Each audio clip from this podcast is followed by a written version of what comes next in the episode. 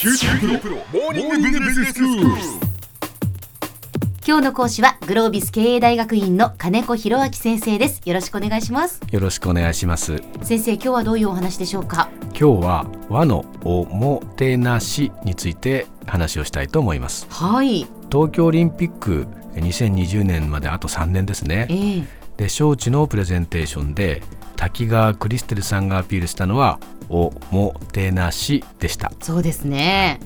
え九州にはアジアから多くの観光客が訪れます。はい温泉があって海や山もあり、そして刺激的な都会もあります。うんなのでとても人気ですね。ええええーただ海や山都会的な刺激という条件であれば海外にも同じような条件の場所はあります、えうんまあ、温泉は日本固有かもしれませんがはいはいホテルや旅館レストランなどのサービス業というのは物を売って終わりではありません、うん一度訪れていただいたお客様に繰り返し来ていただくことで安定的に収益を上げることが可能になりますはいえーそのためのキーワードがおもてなしなのですうんではおもてなしっていうのは日本にしかないものなのでしょうかうんうん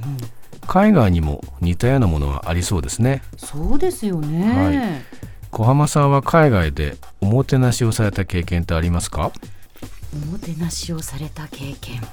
まあでも海外でホテルに泊まってもやはり気持ちよくサービスを受けられますし、はい助けていただいたこともたくさんあります、はい、おもてなしですねそうですよね、はい親切にされたこともたくさんあります、うん韓国でうん日本語の勉強をしている学生に、はいあの道を案内してもらったこともありました、なるほど、はいそうすると日本と韓国で同じになっちゃいますね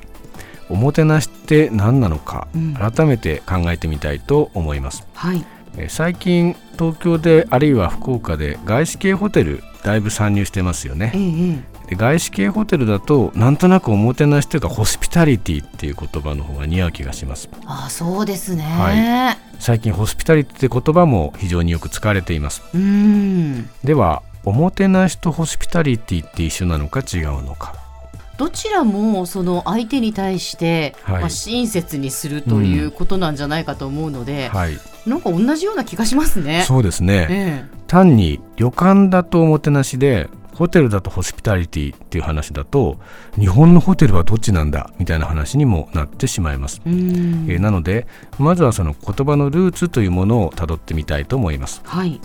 まずホスピタリティという言葉、まうあ、んこれ聞いてピンとくるのが例えばホテル、まあ、ホスピタリティここから来てるんですねええええあるいはホスピタルあるいはホスピスこれまさに、はいホスピタリティという言葉を、えーそのまま転用したというかそこから派生した言葉です病院ですか。そうですね病院ですねこれはもともとラテン語のホスピクスというのが語源になっていてはい。その意味はキリスト教の聖地この聖地の巡礼にやってきた巡礼者を歓待するのがその意味らしいですへえ。巡礼者というのは予見できない来訪者なんですねうん。えつまり巡礼者がメールとか電話でコミュニケーションを取るみたいな話というのは当然昔はないわけですかはらい。突然やってくるとええかつ命がけでやってくるわけですねはい遠くから、うんでそういう命がけで巡礼にやってきた人たちを敬って心を尽くして迎えられることが原点にあると、えーなので予見できない来訪者は傷だらけでやってくるわけですから、まあ、まさにホスピタルですねはいはいそうですはね。病院とかってお客さんを手招きして呼んでるわけじゃないですよねうん。当然予約はできますけども救急病院とかはどんな人が来るか予見できないとええええだからまさに予見できない人を迎えるっていうのがホスピクスでありホスピタルであるとはいはい。で当然ホテルも今みたいに電話やメールが発達していない時代だったらばおそらくその土地について突然やってくる人がほとんどなわけです。うーん。ってことはホスピタリティってどういう意味かというと予見できない来訪者に対して心を尽くして迎え入れると、まあ、こういう意味が非常に強いんですね。はあなるほど。ではおもてなしってどんな意味なのでしょうかうん。ここでおもてなしのルーツも探ってみましょはい。う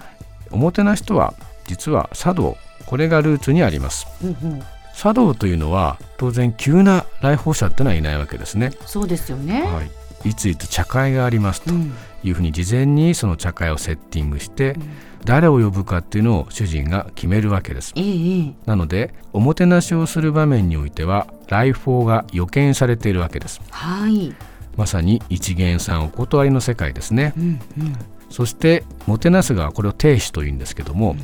亭主はお客さんをイメージしながら茶会の準備をしますうんえこれを失礼と言いますそうですね茶道の世界ではあれですよね、い掛け軸もそのお客さんに合わせて選んだりそうです茶碗も選んだりっていう、はいそういうところからですもんね。そうですでこれもただ整えるだけじゃなくて、うんお客さんの好みとかお客さんとの関係とかをイメージしながら、うんお客さんに合ったものを準備するこれがまさに失礼なんですええ相手のニーズをイメージして、うん相手が言わなくても先回りして用意をしておくこと、はいはい、まあ、これが気を利かせることでもありますええそして茶道においてはテイスと客の間に通う人間的なぬくもりこれを大変大事にしますうん、えそれを和敬静寂の精神というようです茶道でもう一つ重要なことは自然体のままそして季節感を大切にするということですうん、これも実はおもてなしとホスピタリティの違いにつながりますはい、日本人にとって自然不自然というのは良い悪いというニュアンスを伴うことが多いですうん、例えばあいつの言い方は不自然だよねとかはいはい、あの表情は不自然だよねっていう時にそれはいいという意味ではないですね。ないですね。えーなので自然が良くてなんか不自然悪いなっていうようなニュアンスはあります。ええうん、ただ西洋の社会において別に不自然というのは悪いという意味を特に持つわけではありません。うん、人工物は不自然ですね。でもそれは悪いというわけではありません。えーただ日本には自然がいいんだと、まあ、そういう思想があるので日本のおもてなしというのは自然と調和する思想なわけです。では先生今日のまとめをお願いします。はい、おもてなしとホスピタリティはお客さんに対して心を尽くして歓待するという意味は同じです違いはおもてなしは予見される客に対してそのお客さんが自然に振る舞えるように失礼ることですつまり違いは手前の失礼にこそあるのです皆さんも失礼やあるいは自然であることこれを意識すればおもてなしを体現できるのではないでしょうか今日の講師はグロービス経営大学院の金子博明先生でした。どうもありがとうございました。ありがとうございました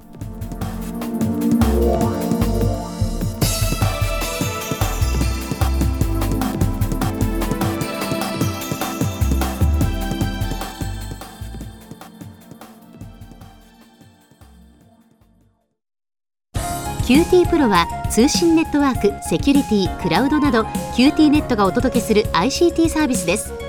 九州中に展開した光ファイバー網を基盤に一番身近なビジネスパートナーとして九州の企業、自治体の皆様をサポートします詳しくは QT プロで検索を